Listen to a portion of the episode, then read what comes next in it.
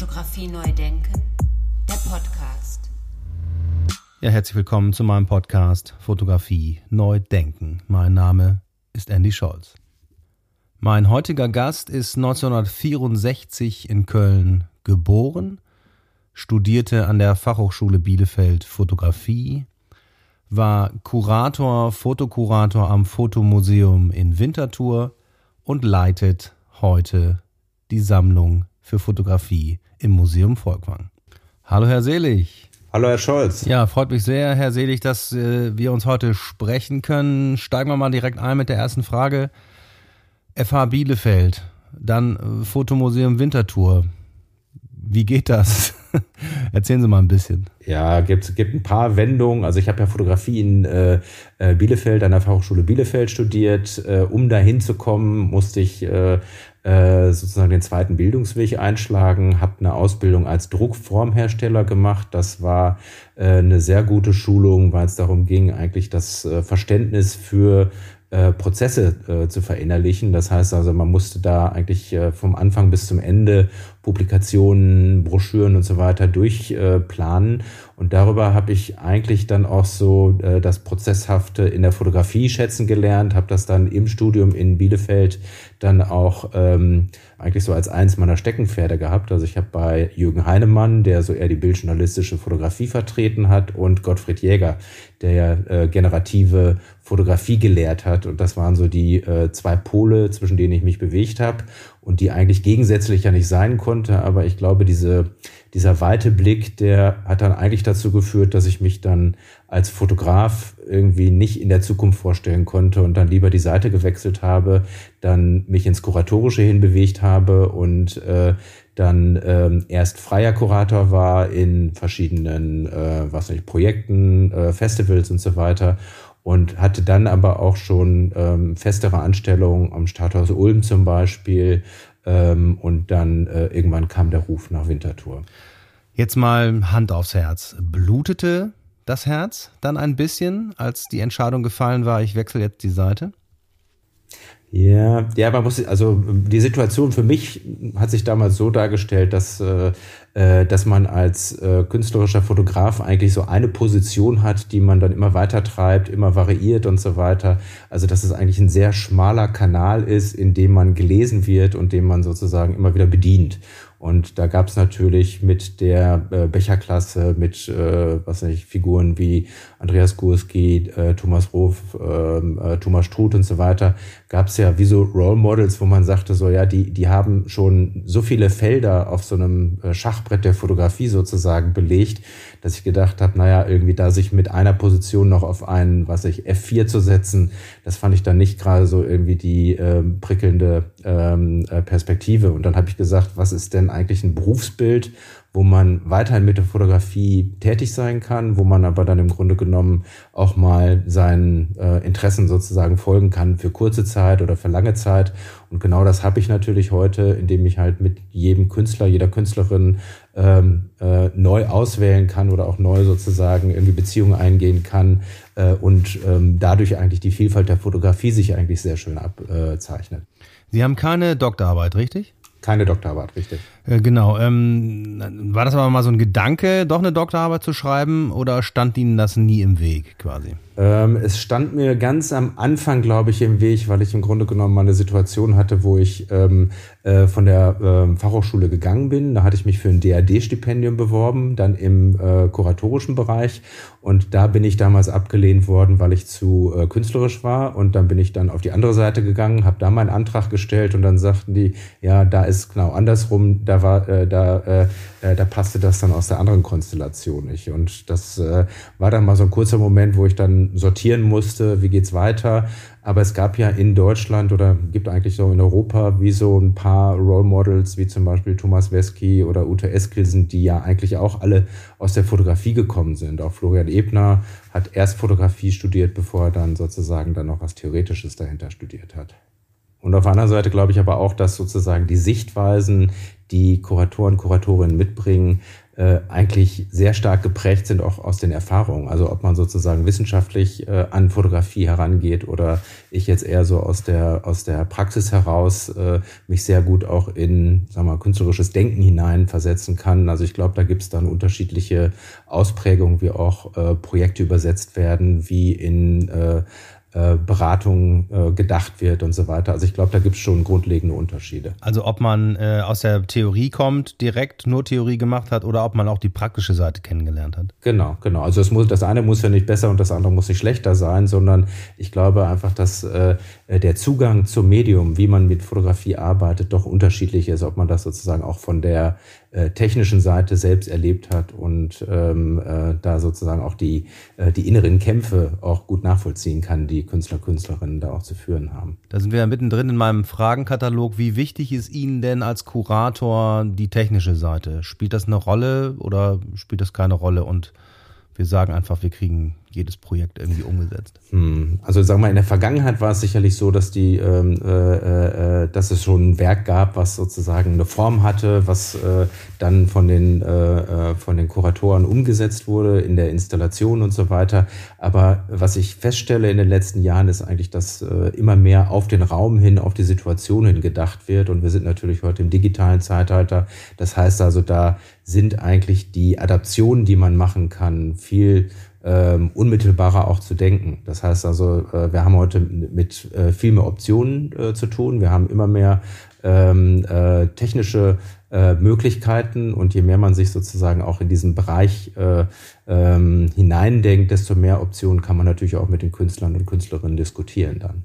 Ja, die Erweiterung äh, des Fotografischen in den Raum, das hat Barbara Hofmann-Johnson auch so schön auf unserem Festival als Vortragsthema äh, beschrieben. Das stellen Sie also auch fest, dass die Künstler sich jetzt viel raumbezogener bewegen und, und, und arbeiten, gestalten. Ähm, ja, ich glaube einfach die Digitalität, also die sozusagen vor 20 Jahren begonnen hat, also wo Prozesse sich einfach grundlegend verändert haben, wo man äh, äh, sehr viel selbst machen konnte, sehr viel selbst entscheiden konnte, wo man nicht auf äh, Lieferanten und so weiter äh, angewiesen war, dass eigentlich dadurch äh, viel mehr Entscheidungsfreiheit beim Künstler und bei der Künstlerin liegt und dadurch eigentlich äh, eine Situation entsteht, dass man die Optionen auch ausbreiten ähm, kann. Also wenn ich jetzt zum Beispiel an den klassischen C-Print denke, der jetzt irgendwie 40 Jahre lang ähm, das Darstellungsmittel war, um Farbfotografie darzustellen, haben wir heute verschiedene Träger. Wir haben, was nicht, äh, das kann auf äh, Vinyl gedruckt werden, das kann auf Pappe gedruckt werden, das kann auf Wand gedruckt werden. Äh, da gibt es also tausend Optionen und die werden natürlich heute durchdekliniert. Das sind Formen, die relativ schwer wahrscheinlich zu konservieren oder auch relativ schwer zu sammeln sind. Aber das ist ja vielleicht auch so eine der Herausforderungen, wie man als Museum darauf reagiert. Also bisher hatte man klassische Träger, den Silbergelatineabzug, den meinetwegen auch den ähm, äh, den Inkjet, aber wir, wir kommen jetzt eigentlich in so eine Phase rein, wo, die Techniken einfach äh, so explodiert sind, äh, dass es natürlich interessant ist, kann man da wirklich mit dem Begriff des Originals noch hantieren oder muss man eigentlich sagen, äh, wir äh, würden jetzt in dem Falle eine Bildidee ankaufen, die dann in verschiedene Situationen dann angepasst wieder äh, zu neuem Leben erweckt wird. Also da stellen sich grundlegende Fragen der Museumsarbeit. Äh, das kommt alles auf uns zu, das klopft an unsere Tür, aber da muss man dann einfach dann auch für die Zukunft muss man da auch Antworten finden.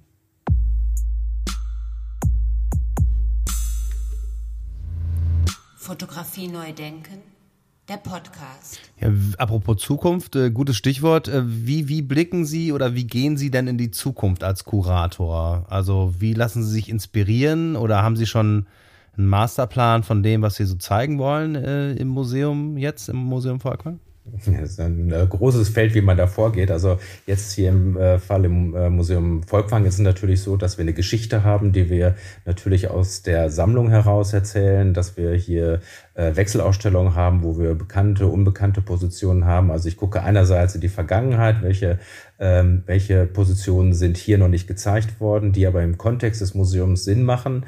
Äh, welche möchte ich sozusagen auch addieren? Welche sollen die Geschichte fortschreiben? Das heißt, also, das ist eigentlich auch ein bisschen strategisches Denken, äh, was äh, äh, was die Erzählung fortschreibt. Und dann gibt es natürlich immer wieder auch ähm, so ein Maß an äh, sich überraschen lassen, indem man mh, sich ein Netzwerk aufbaut. Wie komme ich an neue Informationen ran? Das können Festivals sein, das können Ausstellungsbesuche sein, aber das kann genauso gut sein, dass ich die ähm, Positionen zum ersten Mal zum Beispiel auf Instagram sehe, dann folge, äh, mich informiere, Kontakt aufnehme und so weiter. Also da gibt es eigentlich alle Spielarten, ähm, ähm, wie man auf Werke stößt und wie man eigentlich dann aber auch eine große Geschichte abseits der Einzelausstellung oder der Gruppenausstellung oder Themenausstellung, dass man eigentlich eine große Linie ähm, äh, formuliert, äh, anhand der man dann sozusagen nach fünf Jahren auch erkennen kann, äh, was dann sozusagen da erzählt werden will. Und das war natürlich vornehmlich jetzt im Moment äh, während der Pandemie und äh, so weiter nur digital möglich, weil man konnte ja nicht in Galerien gehen, nicht in Ateliers gehen. Ja, sagen wir so, also ähm, sich digital zu ähm, informieren, das ist ja eigentlich schon seit, ähm, was ich, Jahrzehnt ist das mindestens schon so, dass das irgendwie auch so eines der großen Dinge ist. Also äh, da hatte ich überhaupt keine Probleme, Inhalte zu finden. Äh, die Frage ist eher, welche Inhalte findet man da? Das sind natürlich nicht Ausstellungen im klassischen Sinne, die dann abfotografiert sind, sondern das waren dann eher äh, Online-Inhalte, die man sich äh, vorstellen müsste, wie sie dann zum Beispiel auch in Ausstellungssituationen ähm, ähm, äh, umgesetzt oder übersetzt werden können oder so. Also da, da kommt eine Leistung hinzu, die eigentlich eine Abstraktion ähm, äh, äh, hervorbringt. Also man, man schaut auf irgendwas, merkt dann, okay, da ist ein interessanter Inhalt und kann man den zum Beispiel von einem Buch in ein Museum oder von einer Instagram-Seite in ein Museum hineinbringen? Gibt es da Bedingungen, die eigentlich nur im digitalen Raum möglich sind? Und wie würde sowas in der Museumsarbeit aussehen? Und diese Art von Übersetzung das ist natürlich etwas, was wir leisten müssen, wo wir auch ähm, mitwachsen müssen und auch mitlernen müssen. Ähm, äh, und ich glaube, da finden sich eigentlich jetzt momentan erst die Formen, dass das Ganze flüssig auch zwischen diesen ganzen Polen hin und her wandern kann. Also aus dem Museum in eine Publikation, aus dem Museum ins Netz rein, aber auch aus dem Netz ins Museum. Also da sind die Wege eigentlich sehr fließend in meinem Verständnis. Wie selektieren Sie dann? Also die Frage, wann ist ein Bild ein gutes Bild? Das ist eine Frage. Also im Grunde genommen äh, hat das ja jeweils individuell mit dem zu tun, der sich dieses Bild anschaut. Nicht der, der es macht, sondern der, der es anschaut.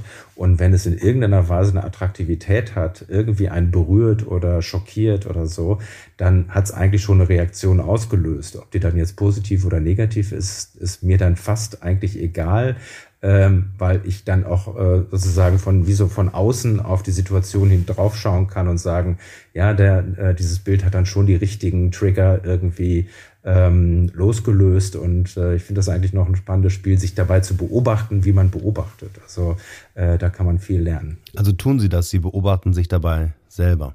Ja, richtig. Und wann erreicht eine Arbeit, ein Bild die Qualität, dass Sie mehr wissen wollen? Also äh, sagen wir so, ich habe immer so ein äh, so, eine, so einen Vorsatz in mir, der sagt, ähm, sobald ich etwas interessant finde, und das muss dann schon ein bestimmtes, einen bestimmten Grad haben an Interesse, was da geweckt wird, dass ich da auch äh, gerne 10 oder 15 Minuten an Energie reinsetzen möchte, um das zu verstehen, um mehr zu wissen und so weiter.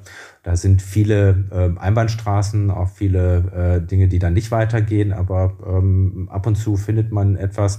Und wenn ich jetzt gerade jetzt mal Internetrecherche mir mal so grundsätzlich anschaue, man kann ja doch sehr genau steuern, was man an Informationen bekommen kann. Also ob ich jetzt zum Beispiel äh, jetzt vermehrt nach äh, zum Beispiel Lateinamerika schaue oder mich Indien als Kontinent und den Diskurs dort interessiert. Also da kann ich ja sehr genau steuern, wie ich dann Informationen rankomme.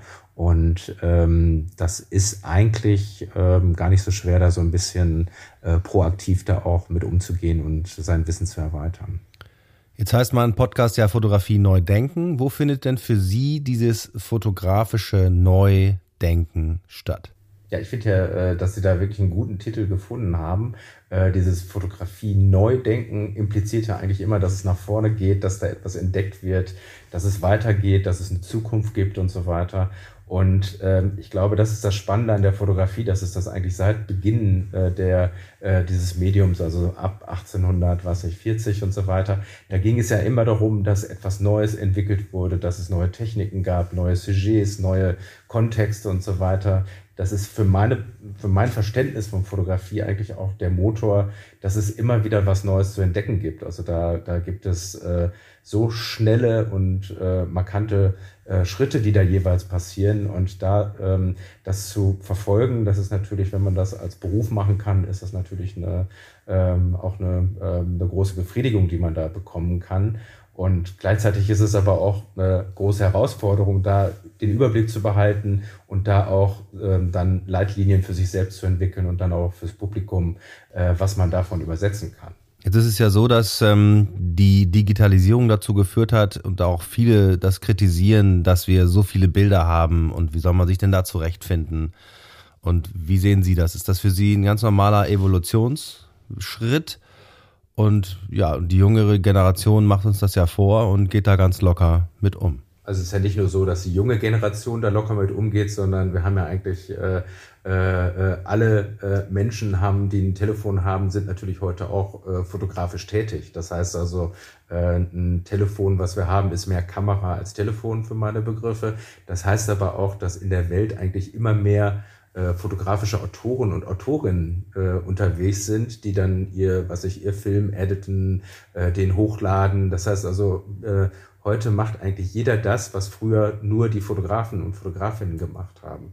Das heißt also, da verändert sich grundsätzlich, glaube ich, das Verhältnis von Autorenschaft. Und jetzt muss man dann wahrscheinlich wieder sagen, was ist künstlerische Autorenschaft und was sind eigentlich äh, ähm, Alltagsanwendungen. Und das verwischt natürlich. Also da kommen sich diese Positionen näher und das macht es dann vielleicht auch manchmal ein bisschen ähm, schwieriger, da so die Unterscheidung auch äh, festzumachen. Auf der anderen Seite gibt es natürlich auch viele Künstler, die damit spielen, dass genau dieses, was ich amateurhafte, äh, dann auf einmal künstlerisch wird und so weiter. Und ähm, das sind, glaube ich, dann in der Zukunft die äh, Positionen, die wahrscheinlich dann Auskunft darüber geben, wenn man sie jetzt zum Beispiel sammeln würde und erhalten würde, die Auskunft darüber geben, wie und äh, so, wie hat unsere Zeit gehandelt? Wie, wo, wie haben wir sozusagen in der heutigen Zeit mit Fotografie gelebt und äh, auf der anderen Seite kann es natürlich sein, dass in 20 Jahren das stehende Bild vielleicht überhaupt keine Rolle mehr äh, spielt oder das digitale stehende Bild keine Rolle mehr spielt, sondern da nur noch über, ähm, über bewegte Bilder kommuniziert wird. Also da ist natürlich auch alles im Fluss und äh, auch interessant, gerade mit Blick jetzt zum Beispiel auf künstliche Intelligenz und so weiter. Also da, da lauern ja eigentlich noch ganz andere Themen, die noch gar nicht ähm, jetzt auch museal umgesetzt sind dann. Wie ist dann das Verhältnis von analog und digital? Wenn ich mir jetzt zum Beispiel die Stop-Over-Ausstellung in Ihrem Haus im Museum Vorquang anschaue, da findet auch verstärkt wieder die analoge Fotografie statt. Ähm, auf der anderen Seite berichtet Franziska Kunze, dass sie, als sie in Leicester vor Studierenden stand in England, dass die gar nicht mehr unterscheiden konnten, ist das jetzt ein Ausdruck oder ist das, ist das eine, eine, ein analoger Abzug? Mhm. Also ich glaube, dass die äh, Volkwang-Universität da relativ äh, viel Energie reinsetzt, dass, äh, äh dass die äh, Studenten, Studentinnen ergebnisoffen sozusagen mit dem Medium umgehen. Also dass beide Dinge möglich sind und äh, dass, äh, dass die eben auch zu unterschiedlichen Bildwirkungen führt. Und äh, äh ich glaube, mit diesem, äh, mit diesem Handwerkskasten, den man da sozusagen mitnimmt, kann man sich dann in der Zukunft auch ganz gut bewegen. Also dass wir jetzt in dieser Ausstellung Werke sehen, wo ich jetzt, also auch ich jetzt auf den ersten Blick nicht sehe, ob das so eine digitale Herkunft oder eine, äh, äh, eine analoge Herkunft ist, ist eigentlich eher ein Zeichen dafür, dass es noch egal ist, weil es ja immer am Ende meistens noch um Objekte geht, die ausgestellt werden. Aber wir haben natürlich auch äh, was ich, wenn ich jetzt an die Hito Stahl Ausstellung jetzt äh, äh, im äh, K21 denke oder so, das war ja eine Ausstellung, die extrem digital flüssig äh, war, wo es überhaupt keine Objekte mehr gab, die in irgendeiner Weise greifbar waren oder so, dann zeigt das eigentlich, wohin die Reise gehen könnte. Nicht, dass es das ähm, äh, sein muss, aber das zeigt ja eigentlich, dass da sehr starke Bewegung drin ist und dass wir da uns momentan äh, vielleicht immer mehr ins bewegte Bild hinbewegen und trotzdem ja so eine Art ähm, Glauben oder auch so ein Wunsch und, und auch so eine Sehnsucht nach dem Objekt herrscht. Also dass, dass wir, wenn wir ins Museum gehen, ähm, uns auch gerne Objekte anschauen, aber da haben auch die letzten 20 Jahre gezeigt, dass Videoausstellungen sehr populär sind, dass, äh, äh, dass das auch äh, eine Zeit lang mal irgendwie eine große Bedrohung, glaube ich, auch für die Fotografie war, dass, äh, dass äh, vielleicht Video viel attraktiver ist als Fotografie.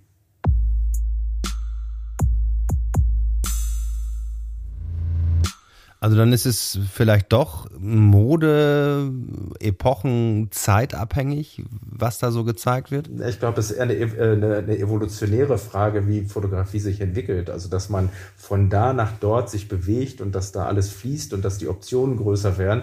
Also ich glaube, es ist eher wie so ein Stammbaum, der immer breiter wird und die Möglichkeiten immer mehr sozusagen äh, ins Spiel kommen, was man sich vorstellen kann an Werkformen, an Erzählungen und so weiter. Und äh, eigentlich ist es ähm, äh, eine Zeit, in die wir hineinwachsen, wo die Optionen und die Möglichkeiten immer vielfältiger werden. Also dann doch, wie Urs Stahl, den Sie ja auch gut kennen aus dem Fotomuseum in Winterthur, der gesagt hat, die Fotografie ist ein Bastard, also alles ist möglich. Ja, das Lustige ist ja, dass er den Bastard ja immer noch so als äh, kleine, äh, was ich, böse Gefahr sieht. Und äh, ich glaube, dass ich da eher so einen eher lustvollen Umgang mit habe, wie, ähm, äh, wie sich das entwickelt, was daraus entsteht und so weiter. Ähm, äh, er hat da manchmal so einen pessimistischen Grundton, den ich ähm, äh, gar nicht mittragen würde. Also da könnte ich mich gerne mit ihm streiten. sehr schön. Das wäre auch eine sehr schöne Episode. Das werde ich mir direkt notieren. Herr Stahl und Herr Selig im Streitgespräch. Aber da kommen wir dann äh, zu gegebener Zeit nochmal drauf zurück. Gehen wir jetzt mal in die Frage rein, die auch immer stattfindet. Muss denn die Fotografie eigentlich mehr in der Vermittlung, noch mehr in der Vermittlung stattfinden? Und bei Kindern und jungen Erwachsenen ansetzen. Ja, also ich denke mal, dass das so auf die lange Bank sicherlich richtig ist, wenn das, ein, äh, wenn das in der Schule irgendwie seinen Niederschlag findet. Also ob man das so kurzfristig dann in Lehrpläne reinbekommt und so weiter, da wage ich ja eher mal zu bezweifeln. Aber auf der anderen Seite haben die Museen natürlich heute schon diese Rolle übernommen, äh, der äh, der, ähm, äh, der Bildung und der Vermittlung. Und ich glaube, die machen das eigentlich gar nicht schlecht, dass man äh, so verschiedene Programme anwendet, dass da reflektiert wird, dass aber auch dann, dass anhand der Ausstellung, die gemacht wird, äh, äh sozusagen auch untermauert wird. Und äh, ich denke mal, dass Social Media nicht immer nur der der reine ähm, Himmel ist, ist auch klar. Da haben wir jetzt meiner Ansicht nach in den letzten zwei, drei Jahren auch viele Beispiele äh, ähm, kennengelernt, wo man merkt, was Fake News sind, welche, Gefahren auch politisch sich da ergeben und so weiter, dass man gelenkt wird, dass da manipuliert wird und so weiter. Also von daher ist es äh, nur richtig, dass man da, ähm, äh, dass man da Hilfestellung bekommt. Auf der anderen Seite glaube ich, das, was Sie, glaube ich, auch meinen, ist, dass eigentlich die nächste Generation, also die nach uns, da viel gewiefter ist und ähm, äh, eigentlich das schon äh, mit der Muttermilch sozusagen auch aufgenommen haben und dass das gar nicht so ein Problem ist, äh, dass die damit umgehen können, sondern dass wir eigentlich jetzt in so einer äh, in so einer ersten Generation auch erst nochmal die ganze Grammatik und die ganzen Abgründe auch vielleicht da noch erst noch lernen müssen. Also ich glaube, dass wir da zukünftig eigentlich ähm, etwas souveräner reinwachsen äh, werden oder die nächste Generation reinwachsen wird, als wir das zum Beispiel äh, gemacht haben, die ja eigentlich noch die Zeit ohne Smartphone, äh, äh, ohne Devices und so weiter, ähm, äh, die haben wir ja noch gekannt. Also die kennt ja die, die, die jüngere Generation gar. Ja, jetzt ist es ja so, dass die Pandemie dazu geführt hat, dass wir ja ganz viel digital sein müssen und noch viel digitaler sein müssen ähm, und äh, immer wieder gelockdownt werden und so weiter. Wie handhaben Sie das im Museum? Wird das dann auch alles schön digital aufbereitet? Also wir hatten in der, in der Phase der letzten Wochen, also als der Lockdown noch war, haben wir natürlich sehr viele Diskussionen hier im Haus gehabt.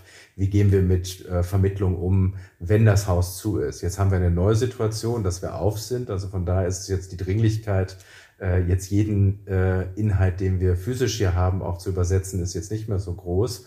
Ähm, und trotzdem ist es aber so, dass wir aus, diesem, aus dieser Erfahrung, die wir jetzt in den letzten Monaten gemacht haben, äh, in der Zukunft natürlich viel mehr auch digital Programm anwenden werden. Und ähm, jetzt die Ausstellung selbst, die wird jetzt nicht, zum Beispiel wenn jetzt Tim Raut hat, die wird nicht digital aufgearbeitet, aber das gesamte Rahmenprogramm, Gespräche mit zum Beispiel mit Milena Carstens, die Bildredakteurin ist vom Zeitmagazin, die schaut jetzt zum Beispiel auf alte Reportagen von Tim Rauter, die ja fürs Zeitmagazin äh, in den 1970er Jahren fotografiert wird. Das sind nachher alles digitale Programme, die wir anbieten. Das ist sozusagen das, wo wir auch sagen, ja, okay, wir dürfen keine Veranstaltung im Haus machen. Dann ist einfach der beste Weg, dass man das auf äh, digitalem Wege macht. Was ist Ihr nächstes Projekt, an dem Sie arbeiten? Das nächste Projekt, an dem ich arbeite. Es gibt mehrere Projekte. Das Untergeschoss hat natürlich eine Folgeausstellung. Da werden wir Bilder ähm, aus dem Projekt im Krankenhaus zeigen. Äh, das war ähm, ein Projekt, was von der Krupp Stiftung mit ähm, initiiert worden ist, wo Elisabeth Neudörfel, äh, Ludwig Kuffer und Andreas Langfeld äh, das Alfred Krupp Krankenhaus äh, dokumentiert haben.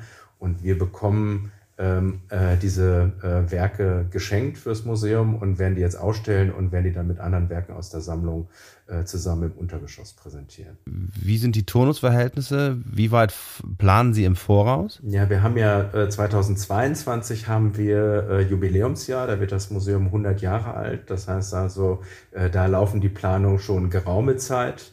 Und ähm, ab 23 haben wir dann momentan offenes Feld, aber da sitzen wir jetzt bald in den nächsten Wochen sitzen wir da und äh, äh, versuchen sozusagen die Linien für die nächsten drei bis vier Jahre doch wieder festzuklopfen. Und natürlich gibt es Formate, wo man sagen muss, die große A1-Halle, da wo jetzt Kippenberger ist, die hat ein bisschen längere Vorlaufzeit, während man zum Beispiel Untergeschoss oder sechseinhalb Wochen auch ein bisschen reaktiver ähm, aufgleisen will, damit man nicht sich sozusagen alles zubaut, äh, dass man auch flexibel noch reagieren kann.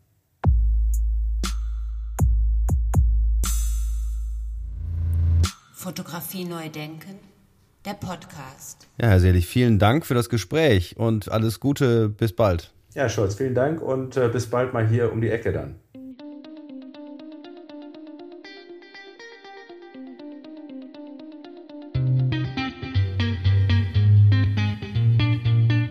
Ja, wer mehr erfahren möchte über das Programm vom Museum Volkwang hier in Essen, der kann das tun und finden unter www.museum-volkwang.de. Wie gewohnt sind diese Informationen in den Show Notes zu dieser Episode noch einmal zum Anklicken zusammengefasst. Die beiden erwähnten Ausstellungen, nämlich die Stopover-Ausstellung der Studierenden der Volkwang Universität der Künste und die Retrospektive von Tim Rautert, sind noch bis zum 16. Mai 2021 zu sehen, sofern nicht wieder zugemacht wird, aber die Informationen finden Sie auch unter www.museum-volkwang.de. Ja, da bleibt mir nur noch zu sagen, ganz herzlichen Dank fürs Zuhören und bleiben Sie gesund, bleibt gesund da draußen und bis bald. Bis zum nächsten Mal. Ciao, ciao.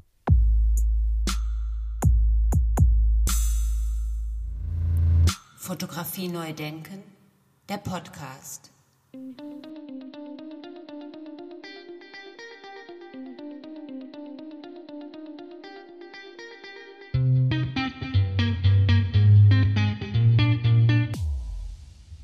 Produktion von Studio Andy Scholz 2021.